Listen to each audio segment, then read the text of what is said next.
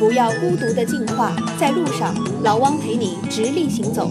关注公众号“人呐呐喊的呐哦，更多精彩内容等着你。大家好，我是老汪啊，欢迎来到我们的老汪谈职场节目啊。这期节目呢，和大家来聊一聊美国大选，特朗普上台所引发的一些思考、一些想法。可能有的朋友会问啊，说远在万里之外啊，和我们有啥关系？我在很久以前吧，在相当相当长的一段时间里边呢，啊，我也一直这么想的。我觉得美国发生的那些乱七八糟的事儿啊，比如说一会儿呢是美元贬值了啊，一会儿是股市波动了，一会儿是政府换届了，啊，离我们好像真的就很遥远。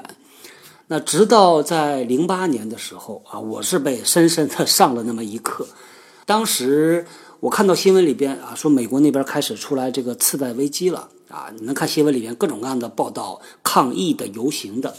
当时呢，哎，我们还觉得这个我们这边风景独好啊，我们算是吃瓜群众啊，搬个小板凳看热闹，站着说话不腰疼啊，叫坐看美帝焦头烂额。但是真的没想到。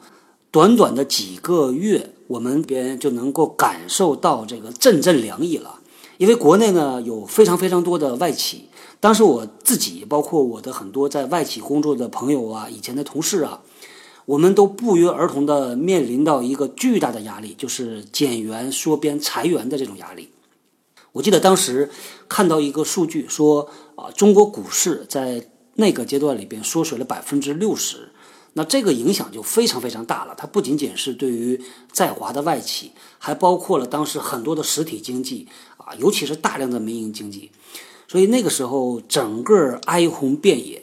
我记得呢，到了零九年的时候啊，我当时在的公司是啊一家外企，所以当时的主旋律就是省钱省钱。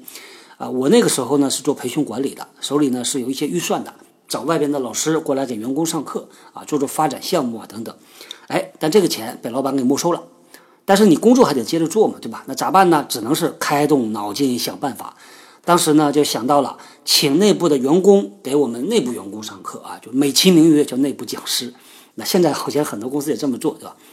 再后来呢，到了二零一零年，呃，情况其实没有太好转，所以当时呢，政府做了一个大动作啊，这个动作一直影响到今天。啊，是什么呢？就是当时政府投放了四万亿人民币去救市。我其实一直啊私下里觉得，那四万亿砸下来，这个影响一直到今天都有。包括现在楼市、房市啊这么高的价钱，包括现在的通货膨胀，都跟那个钱放进去有关系的啊。所以你说，远在天边的美国发生的事儿和我们没关系吗？我觉得不是的，关系真的很大很大。直到今天啊，我们每一个人，说实话，我觉得都是被结结实实的拍了那么一板砖。后来呢，我看到了一句话啊，我觉得说的很深刻啊，在一篇文章里看到的。他原来的话大概是这个意思：说，everything connects to everything，everybody connects to everybody，就是万事万物都是连在一起的，所有的人都是连在一起的。其实这个概念呢，很像现在腾讯的微信那个团队啊。啊，提出来的理念啊，叫做万物互联，但腾讯说的呢是他们自己想要实现的一个商业目标，但我这儿说的啊，就是万事万物连在一起，我觉得这是应该算是一个信念。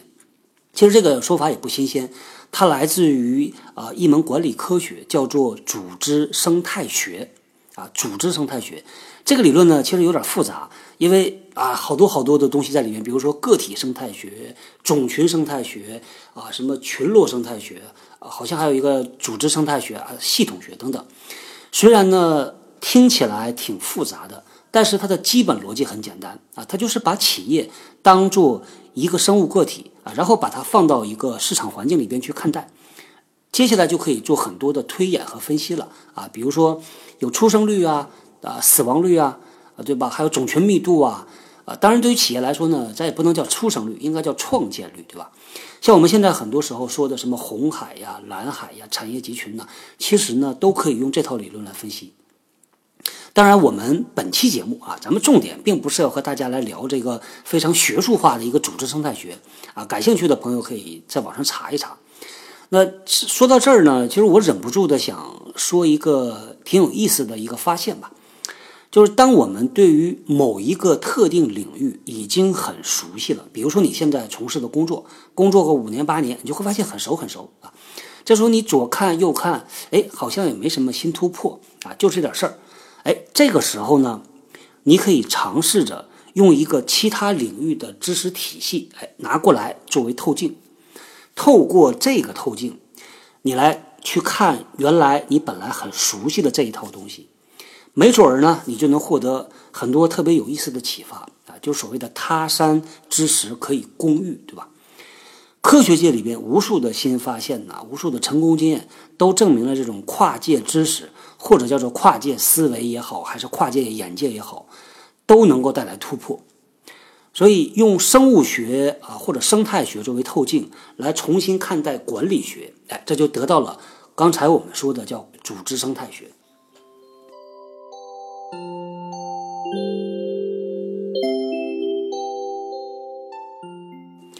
那最近的这几个礼拜啊，我觉得这个地球上啊最大的政治事件啊，应该就是特朗普打败了希拉里，成为下一届美国总统。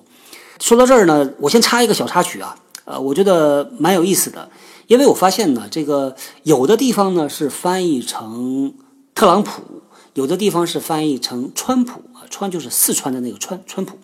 哎，我就觉得挺有意思，挺好奇的，我就去查了一下。哎，不查不要紧，居然挖出来很有意思的几个典故啊，想和大家来聊一聊。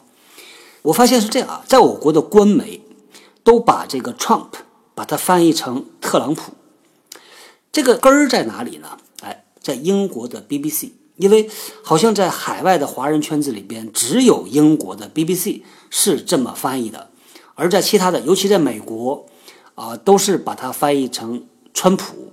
那为啥唯独英国把 Trump 翻译成特朗普呢？这事儿我觉得一定有原因的嘛。哎，再去挖，发现果然是人家英国佬有文学功底。因为啊，Trump 这个名字实际上它是个德国名字，特朗普的爷爷是德国人。在一百五十年前呢，特朗普的爷爷啊跑到了纽约，做了一个理发师，然后特朗普他们家才在美国。安顿下来的，这个他们家呢，当时还有一个远房亲戚啊，人家也很牛，也是从德国跑到美国，后来还搞了一个特别特别鼎鼎大名的公司啊。这公司在中国的主打产品就是我们家小王特别喜欢的番茄酱啊，就是要亨氏食品啊。所以如果按照这个人家得意的那种啊发音方法、翻译方法，应该翻作特朗普。这个根儿就在这个地方，所以我说，人家英国的 BBC 还是有学问的嘛，对吧？人家一直挖到特朗普他们老家，这个祖上啊，找到了他名字的那个德国的发音之后，再翻译成英文啊，这个很厉害啊。好，这个小插曲结束了，咱们接着来说呢，美国大选啊，特朗普、希拉里大打出手。那作为吃瓜群众，我们来看看热闹，好像到现在呢，这个貌似尘埃落定了。但是我认为啊，大戏才刚刚开始。那对于我们的影响有多少呢？也会很快看到啊，因为我们现在啊，大陆的各个行业的产业链里边有无数家企业和美国公司有关系，大家是水乳交融。那在这个链条上，任何一个链条的断裂，都可能最后影响到整个链条的稳定性。那再说到最后，有可能还会发生零八年出现的那一档子事儿。我们每一个人都会受到影响，这个就好像呢啊，以前我也举过这个例子啊，在池塘的一边啊，有人叮咚扔了一个石头子儿啊，然后荡起一圈圈的波纹。你站在池塘的那一边，这个波纹呢会慢慢慢慢慢慢慢慢啊传导到你的面前，哎，但是也有可能啊传过来的时候不是小波浪，而是惊涛骇浪啊，这个说不准的。做有态度的节目，给有态度的你。在 APP 中点击播放按钮下方的订阅，就不会错过更新啦。那最近呢一段时间啊，我每天都在看凤凰卫视，这看的最多的就是政治经济新闻。这几个月呢，我真的觉得啊，这个世界是不太太平，真的是大事不断啊。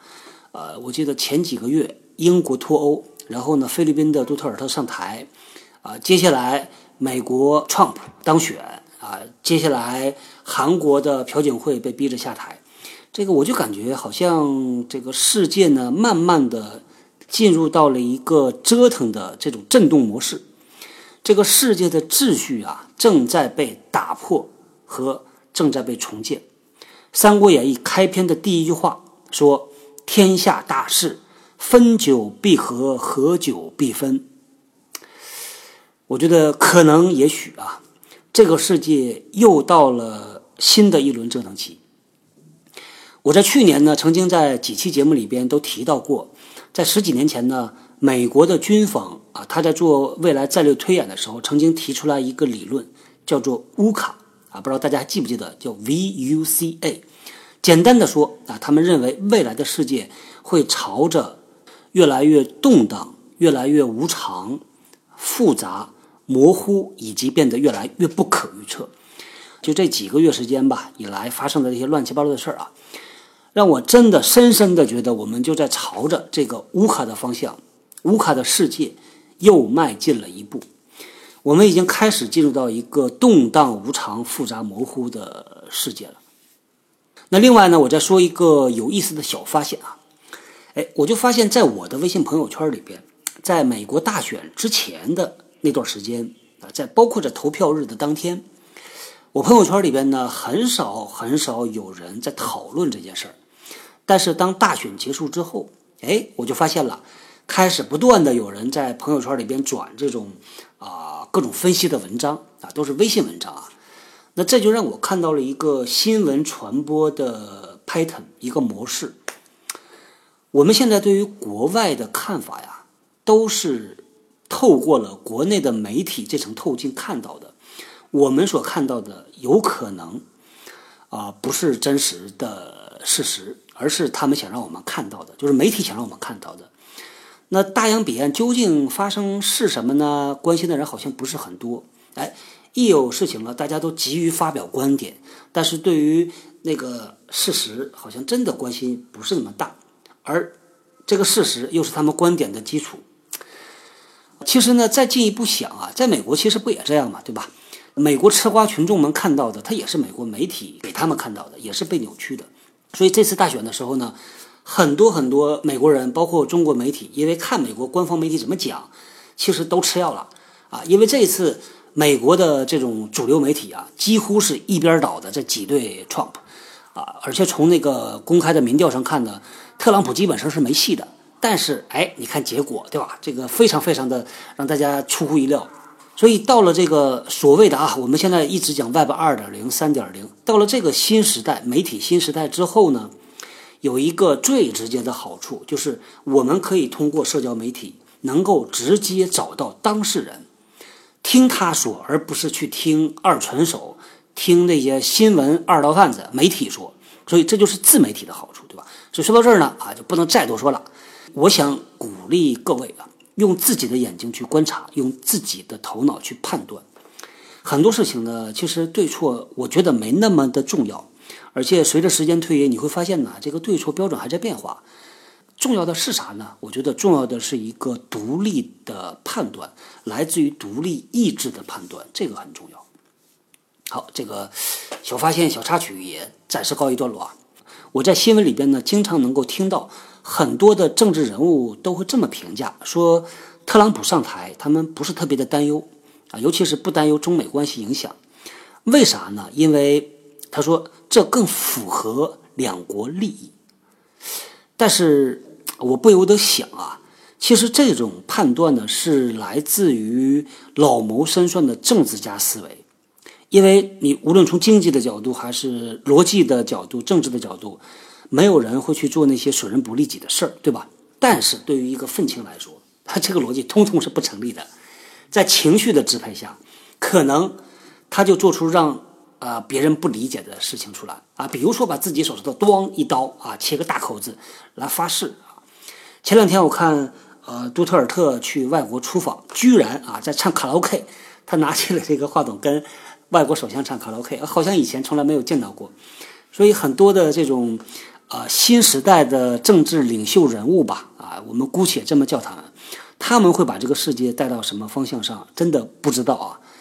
啊，虽然说呢这个有点顾虑，但是别忘了它背后还有极其强大的财团和官僚集团，所以我觉得他们之间啊应该是先搞搞平衡，对吧？政治嘛，啊，接下来呢搞不好平衡，可能就搞分裂啊。我甚至我看到前两天说美国的有的州想独立出来，所以这个热闹有的瞧了，各位，咱们慢慢啊这个拭目以待。啊，以前我也讲过嘛，在公司里边遇到这种政治的问题啊，尽量别去掺和，而是作为一个旁观者，从学习的角度，我们观察，我们分析，我们预测啊，然后来不断的来更新我们的这个政治的素养，对吧？来升级我们的政治素质。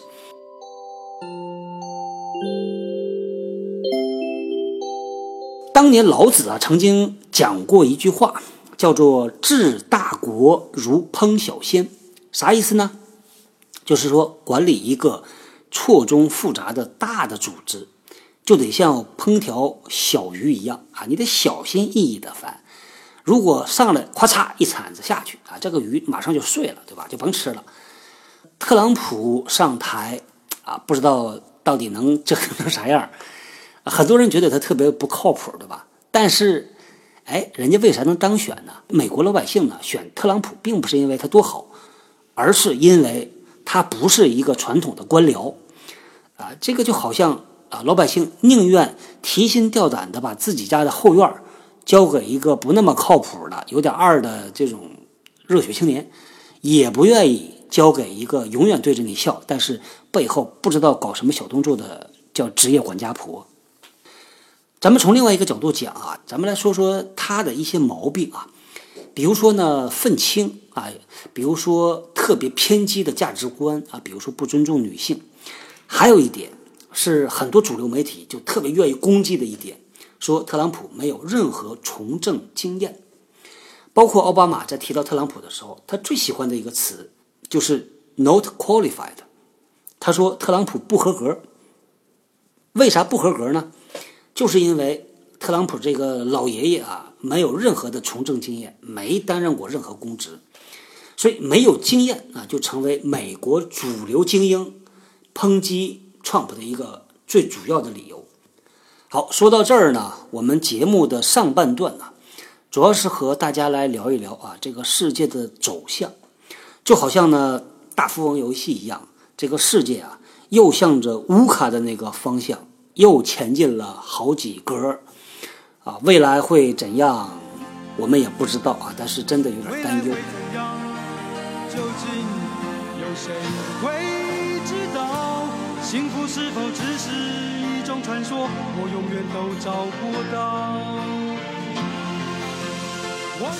那接下来呢，和大家来聊一聊这个再普通不过的，我们都熟悉的一个词，叫做经验。经验到底重不重要？那很多公司在招聘选拔员工的时候呢，啊，现在很多他的岗位要求上啊，都会有这么一条，说啊，在某某方向上需要有五年以上的工作经验。哎，那未来是不是这个经验就变得不那么重要了呢？我猜听节目的很多朋友对于“学历不等于能力”这句话啊，估计没啥太大争议啊，啊，但是对于经历是不是等同于经验，可能呢还有不同的看法。就比如说，公司招聘的岗位要求上啊，都会写这个相关岗位上超过五年、超过八年的工作经验。那在这种描述里边啊，就把经历和经验弄混了，当成一回事儿了。经历是什么呢？经历是亲身去做过，比如说做过了一次，做过了两次、三次，这个经历它是一个数量的积累，而经验则不同。经验是什么呢？是亲身经历过。并且呢，从实践里边总结出来的知识和技能，这叫经验。有的人呢，用两年、三年的时间啊，才能把一个工作岗位所需要的知识啊、技能啊积累起来；而有的人，他可能只需要一年时间。那同样的工作呢，有的人呢，他只是做这个手头的任务啊，对于自己啊关系不大的，他是没兴趣去做的；对于可能发生但是没有发生的，他也没兴趣去想。手头呢，呃，如果有一个办法的话，他就会按照这个办法去做啊，不会去想新的办法。这种通通的都叫做做一天和尚撞一天钟的心态啊，也可以这么说吧，它是一种多做多错、多做就吃亏的心态。我以前工作里边呢，曾经呃见过这么两位 HR 的小女生啊，同样呢，他们的工作都是做这个员工的敬业度调查。一位呢表现的啊，就是基本上兢兢业业按照老板的要求去做啊，老板要他写邮件啊，写邮件，写 PPT 就写 PPT，做报告就做报告。而另一位除了这些老板要求的工作之外，哎，居然让我很吃惊啊！因为我看到他不知道花了什么功夫啊，他跑去调查了市场上什么进一步的方法论呐，啊问卷做法呀。有一次呢，吃午饭的时候闲聊啊，居然我发现，哎，他说起来都是头头是道的，感觉上呢，他好像啊，他不是第一次做这个事儿，这就让我真的很感慨。你说同样的工作啊，有的人做一年，就相当于人家做三年、做四年，那这样的人。在公司里边，他想发展的慢，可能都不太容易，对吧？那公司会给他机会，会向他身上投资的。啊，说到这儿呢，说了一个小结论：经历不等同于经验。想获得某一方面的经验呢，倒不是那种简单的啊，你一遍又一遍的去做同一件事儿。啊，比如说呢，我大学毕业之后啊，就开始自己生火做饭了，对吧？因为也没食堂了嘛。那最开始的时候呢，就是鸡蛋汤啊，然后蛋炒饭，我做了很长很长时间这个蛋炒饭，直到某一天 我偶然吃到了扬州炒饭，我才发现原来这个蛋炒饭应该是长成这个样子的。哎呀，后来我就反思了一下啊，那每一次啊，你都按照一模一样的这个方法流程去做，那当然做出来的就是一样的东西了，对吧？那时候呢，互联网还不普及的啊，还没办法像现在，你到网上一搜就。能找出来视频照着做。那时候呢，我是专门跑书店的，我去查了一下，这到底要怎么炒这个蛋炒饭啊，才能做得好吃呢？后来自己总结出好多经验出来啊，再参考人家那个菜谱的方法，发现呢，比如说你这个饭呢，最好不用冷的，而是用热的啊。炒冷饭肯定不如炒热饭来的均匀嘛，对吧？那还有就是什么鸡蛋呐，其他的菜呀，你最好先炒熟啊，炒几成熟呢？做了几遍之后，又不断的总结心得，哎，才开始感觉手艺提高了，才感觉到进入下一个阶段了。如果我之前要是能够早一点啊，进入到这个总结反思循环的过程，可能成长的会更快，对吧？所以呢，简单的重复那叫经历啊，它不是经验。这个经验呢，它积累下来，它就会转化成为能力。那能力呢？从无到有，从弱到强，这个过程啊，它并不是像我们玩游戏，比如说你打怪啊，升级，你只要不断的在那打打打打打打，然后你的这个能力就会自动的提高啊，没这么简单，也没这么容易，对吧？我举个例子啊，比如说，啊，工作里边可能很多人呢都主持过会议，这个主持会议是一个能力，对吧？啊，但是你能不能啊敢这个拍着胸脯说，我这个能力很强，我很有经验了？那到底？强到啥程度呢？怎么样算强呢？啊，我给大家做一个呃参考啊，做一个对标。在我们咨询培训这个行当里边呢，有一种专门的角色啊，也可以叫职业吧，叫做引导师，啊，英文呢叫 facilitator。他们所提供的服务之一啊，就是主持开会，他就是帮着别的公司去主持一个会议。那他这个会议是比较。有讲究的啊，他不是照着念稿子的那种主持人啊，什么这个呃讲一下开幕啊，然后做引导啊，他不是这样的，他而是推进会议的进程。哎，那你觉得啊啊做这么一个 facilitator，他收费大概要收多少钱？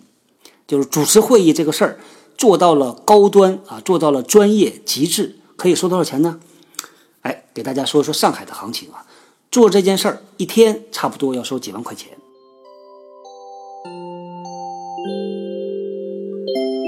不想要你就得不到。老汪和喜马拉雅联合推出的喜见轻课，碎片的知识，系统的学。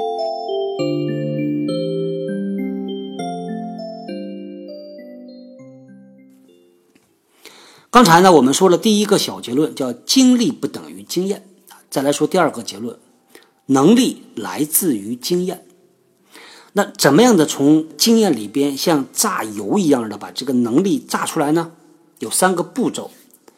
第一个步骤呢叫做总结啊，第二个步骤叫做反思，第三个步骤啊就是把你反思的内容不断的应用起来啊，总结、反思、应用。这样做呢，说实话还不够大，还需要每次的去挑战自己，去做一点那些啊从来没有做过的有难度的新鲜事儿啊。注意啊，有两个定语，第一个叫做有难度啊，第二个叫做新鲜，也就是呃不一样的事儿或者不一样的方法啊。举个例子吧，比如说以前啊，您开会要给老板做汇报，对吧？那很多人呢会准备的很认真啊，起码准备个八九成。啊，做到百分之百再上台，哎，几次之后能不能啊只准备到五成呢？啊，只准备到这个一半的程度呢？啊，虽然压力会很大，但是有可能会锻炼出你新的技能出来。那还比如说呢，呃，很多人我发现开会的时候做一个简单的汇报啊，他是不需要站起来的嘛，啊，坐在座位上对着电脑看就可以了，啊，嘴巴里讲一讲，哎，这种时候可不可以自己给自己设一个高的要求？说我站出来，我站到前面去讲。同样的一件事儿，我可以用不同的方法，可以用不同的难度去要求自己啊，这就是所谓的啊，做做有难度的新鲜事儿。好，那再来说第三个结论啊，怎么样的能够让能力来得更快一点、更强一点啊？就是每次做点有难度的新鲜事儿，尝试有难度的新方法。当然了。除了我们自己啊去获得经验和能力之外呢，还有一条捷径，叫做向别人借经验。比如说，经常听我们节目的朋友呢，知道我们有一个职场互助平台，叫直见 Hotline，对吧？啊，它那个逻辑呢很简单，就是把别人的经验快速的拿过来给自己做参考。比如说啊，我以前从来没有在北京做过某个行业的工程师啊，或者我从来没有在创业公司工作过。那很简单嘛，找一个和自己啊年纪差不多、经历差不多的人啊，他正好经历过那段儿，那你就问问他，他是啊怎么过来的啊？他遇到过什么问题？他怎么解决的？对吧？这个逻辑呢，就是把他的经验快速的拿过来给我用。不过呢，这个说实话，虽然捷径有捷径的好处啊，但是不能太过依赖了。有些经验呢啊，你不经历一下是不太明白。啊，或者不会深刻的去理解那里边的道理的啊，就像韩寒说的，我们明白很多道理啊，却依然过不好这一生。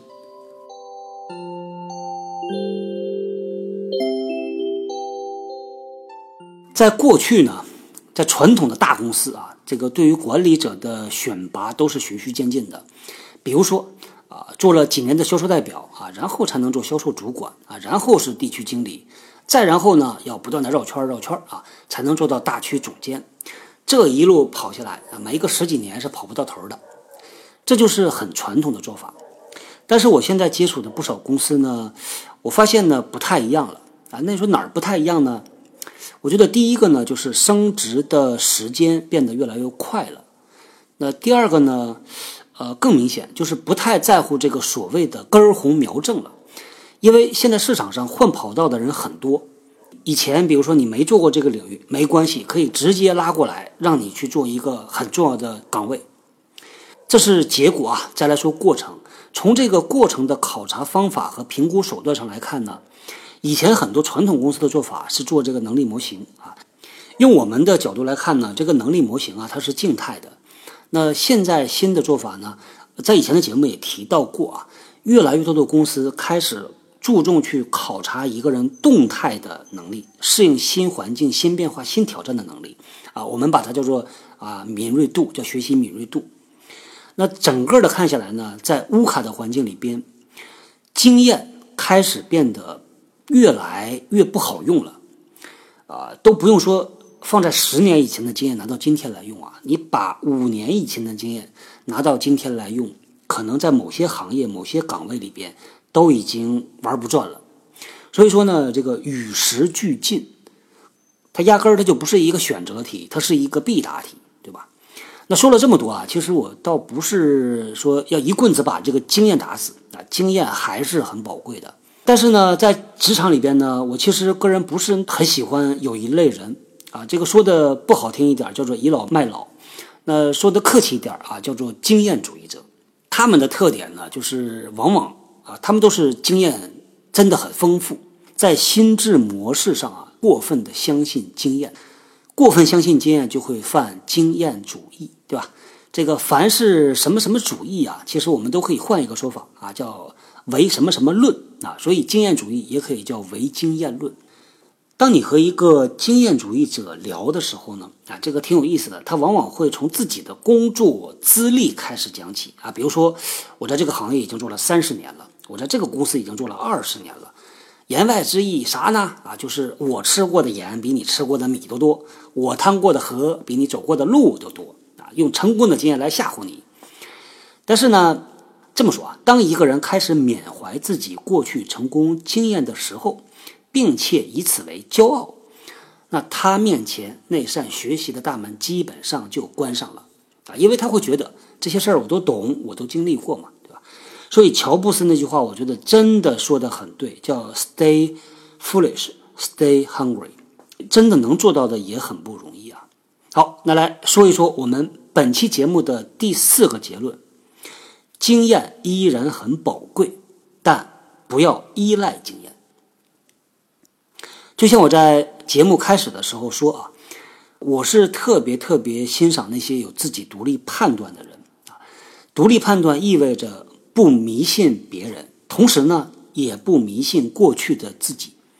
现在很多人呢特别喜欢这么一句话，而且喜欢把它当做口头禅啊，我也很喜欢的啊，所以我想用这句话来结束我们本期的话题。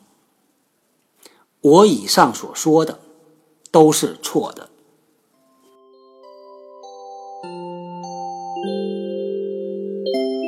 最后，同样的是广告时间啊。我们现在的网上一共有三门课程，分别是讲面试招聘的，啊，讲三十条职场核心能力的，还有呢讲企业啊不会和大家讲的知识，就是怎么样的去维权。如果和企业有劳动争议、有劳动纠纷啊，包括离职的时候，怎么样最大化自己的利益啊？感兴趣的同学可以在。啊，喜马拉雅的电台里边啊，搜索“喜见轻课”这四个字，喜就是喜欢的喜，见是看见的见，轻松的轻，课程的课啊，大家可以找到这个课程。好，那么本期节目就聊到这儿啊，我们回头再聊，拜拜。